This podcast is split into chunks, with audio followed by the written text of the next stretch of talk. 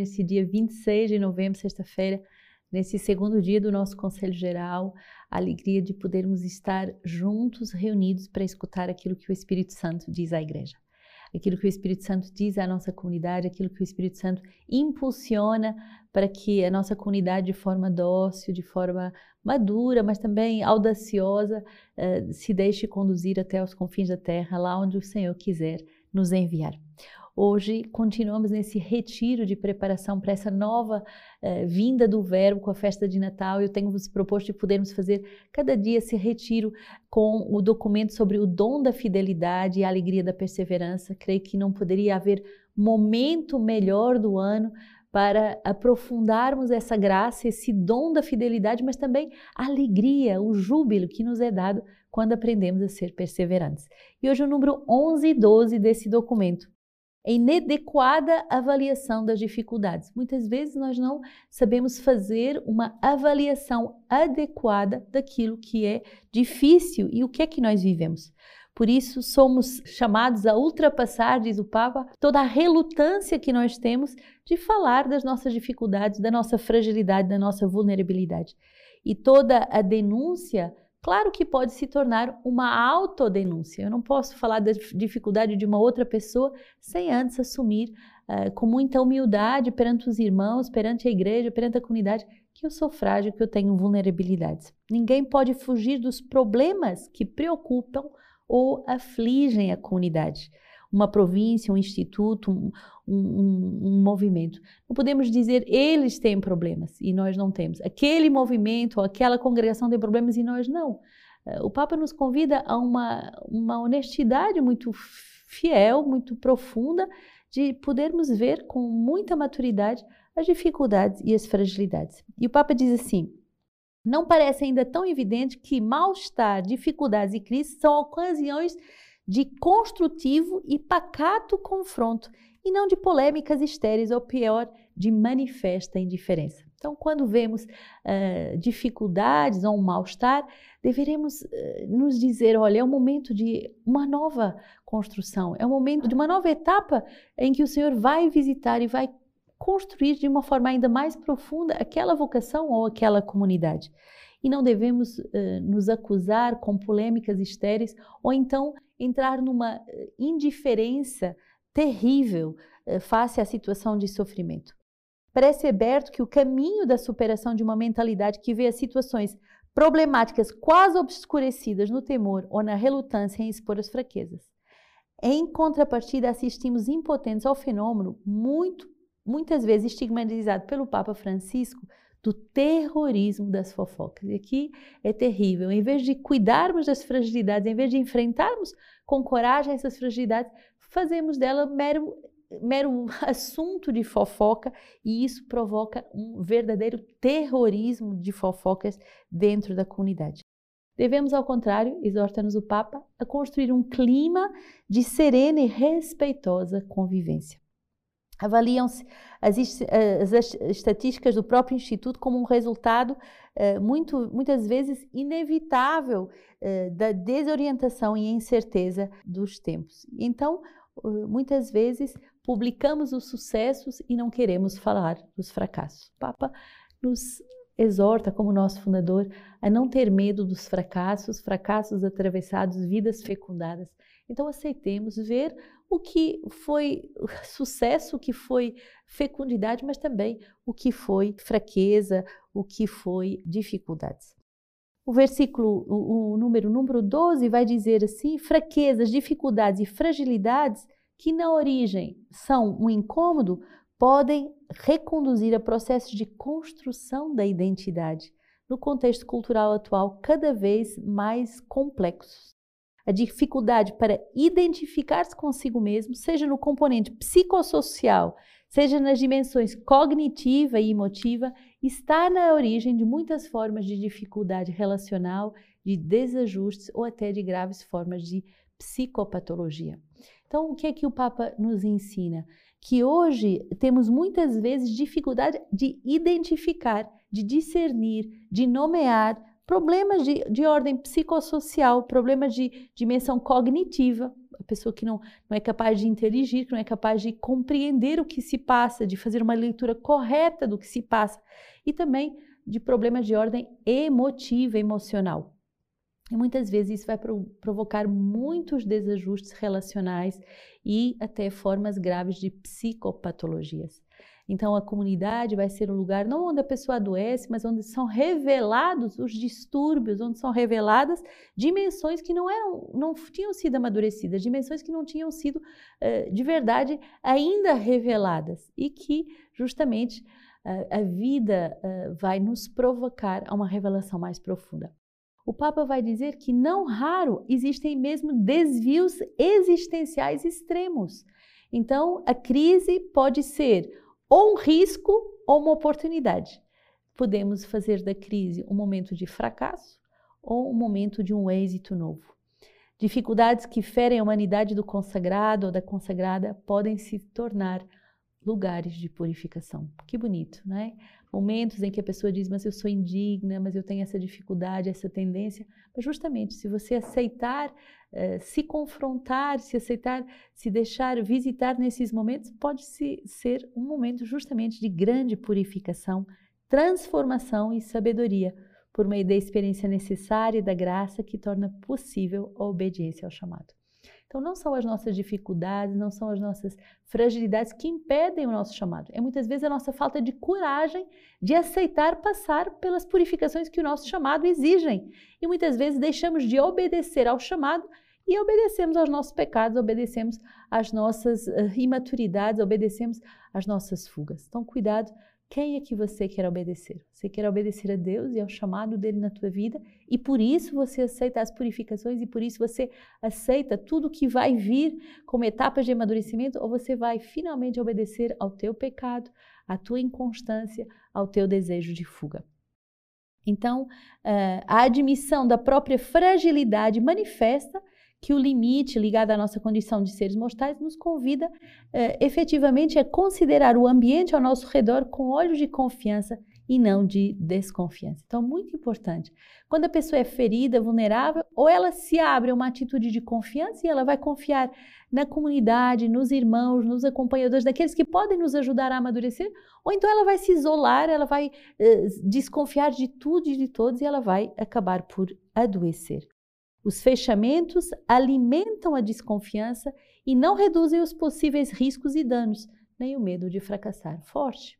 Não é porque você desconfia, porque você se isola, que você vai é, diminuir os riscos ou os danos. Bem pelo contrário, você vai crescer no, na vulnerabilidade, você vai correr mais riscos, mais perigos, porque você está só e você vai ser aterrorizado por esse medo de fracassar. Então só temos uma lei, como diz Santa Teresinha, a minha única lei é o abandono, a minha única lei é a confiança. Em todo caso, em nós é muitas vezes uh, a confiança em Deus diminui e a gente não encontra-se sem um sustentáculo, uma âncora na qual uh, podemos confiar. E aqui uma frase tão bonita do documento: confiar a sua vida é o princípio de toda a praxis salvífica. Quer dizer que eu começo o processo de salvação quando eu aceito confiar a minha vida, quando eu aceito confiar o meu mistério. O chamado ao seguimento do seu filho comporta entregar-se a essa confiança, mesmo na experiência da infidelidade do pecado. Deus, entregando Cristo à história dos homens, tornou-se causa de salvação eterna para todos aqueles que lhe obedecem. Então, não há seguimento de Jesus Cristo, não há vida consagrada, não há consagração de vida se nós não fizermos essa experiência de confiarmos a nossa vida, mesmo a nossa vulnerabilidade, mesmo os nossos pecados, se nós não confiarmos em Deus e na família espiritual a qual Ele confia. Então, continuemos nessa escola da fidelidade e da alegria da perseverança e aceitemos hoje entrar eh, na, na lucidez de reconhecer a nossa vulnerabilidade, mas também na confiança de entregarmos a nossa vida. Daniel 7, 2 a 14 é a primeira leitura de hoje. Diz assim: Tomou a palavra Daniel, dizendo: Eu estava contemplando a minha visão noturna quando vi os quatro ventos do céu que agitavam o grande mar. E quatro animais monstruosos subiam no mar, um diferente do outro. O primeiro era semelhante a um leão com asas de águia.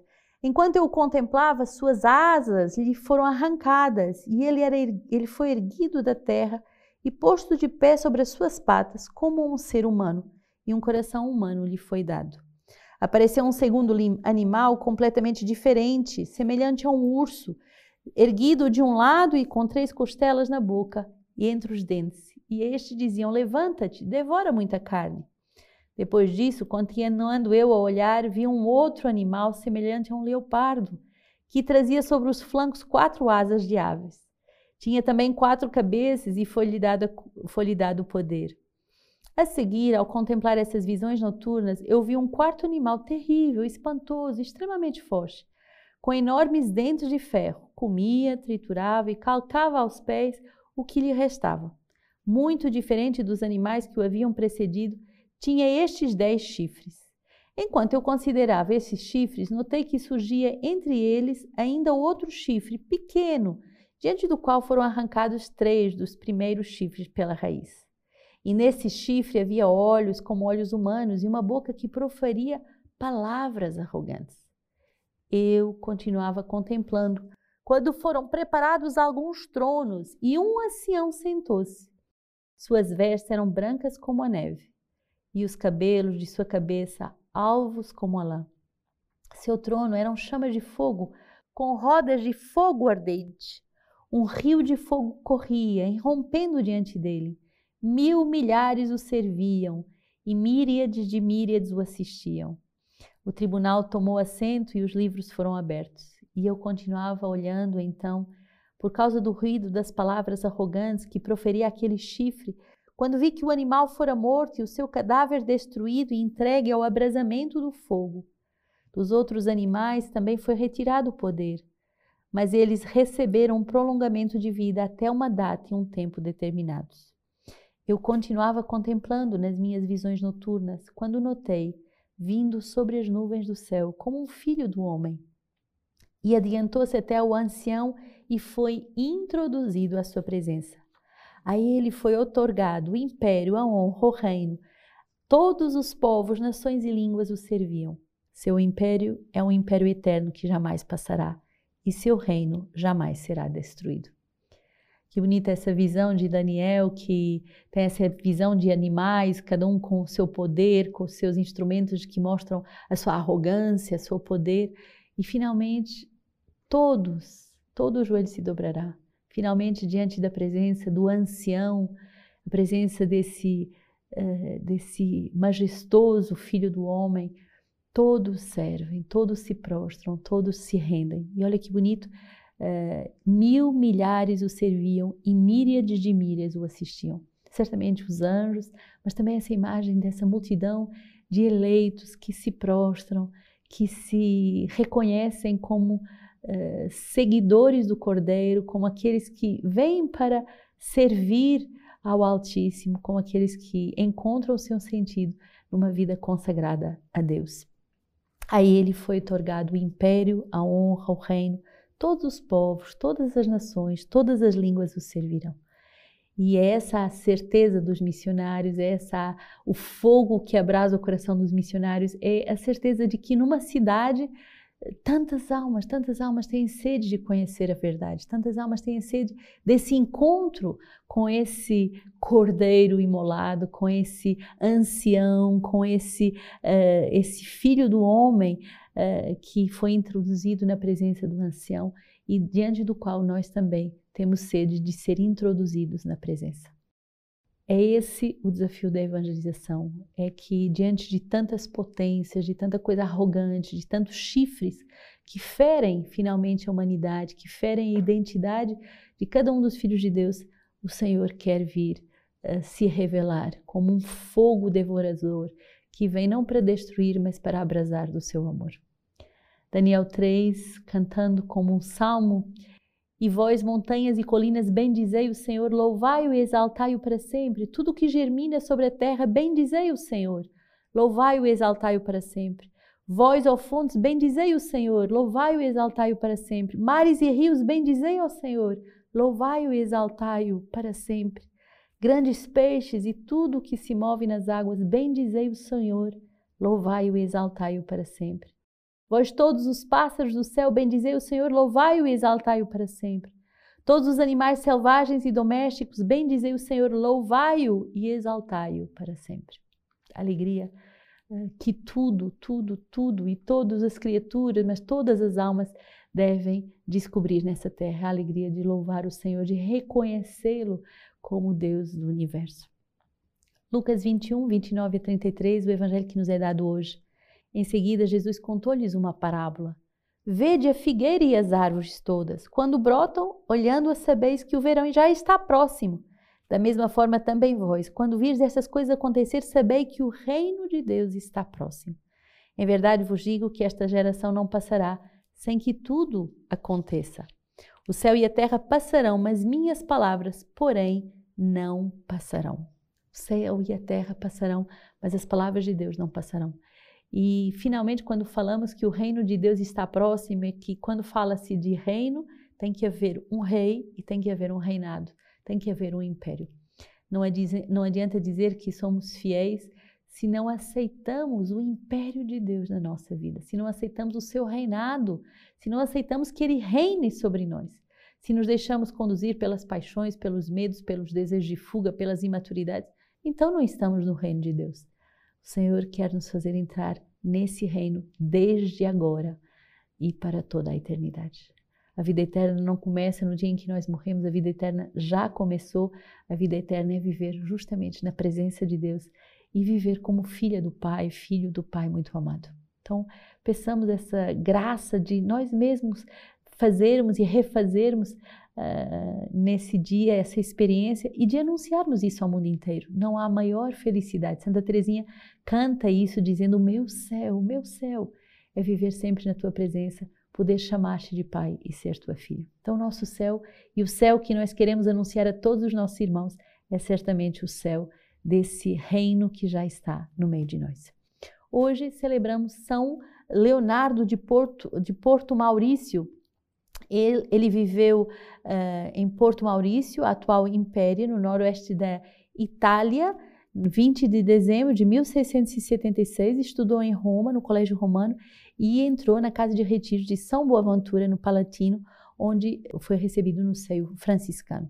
Em suas pregações, Leonardo tinha sempre o suplício da cruz, por isso que ele é sempre representado com essa cruz, porque ele sempre se lembrava do nome de Jesus, de tudo que Jesus sofreu por cada um de nós. Ele meditava muitas vezes sobre o tema da via sacra e deu um grande eh, impulso aos sermões que arrastavam milhares e milhares de pessoas. Santa Fóssil de Maria de Ligório dizia, ele foi o maior missionário do nosso século por causa de todas as suas missões populares com, com um grande, como um grande pregador incansável e ele tem essa graça justamente de, um, no Coliseu de Roma, na celebração justamente na Via Sacra, plantar um grande, uma, uma grande cruz dentro do anfiteatro do Coliseu. Então, esse foi o seu último ato heróico e ele uh, vai, uh, é venerado uh, santo como padroeiro dos países católicos. Então, São Leonardo, que ele nos dê essa audácia de plantarmos a cruz de Cristo em lugares onde tantos mártires morreram, tantas pessoas foram sacrificadas por outros deuses, por outras paixões.